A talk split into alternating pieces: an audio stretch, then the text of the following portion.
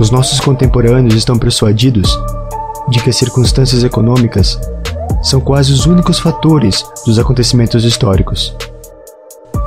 E imaginam mesmo que foi sempre assim.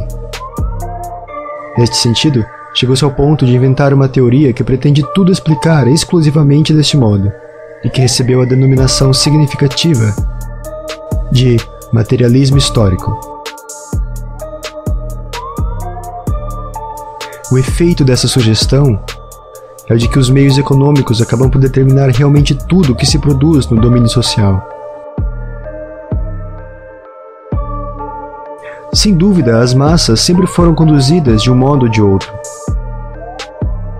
E poder-se dizer que o seu papel histórico, enquanto massas, consiste sobretudo em deixarem-se conduzir. Porque representam apenas um elemento passivo, uma matéria no sentido aristotélico.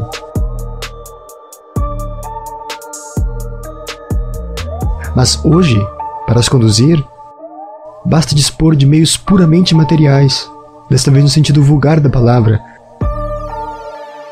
o que mostra bem o grau de rebaixamento de nossa época.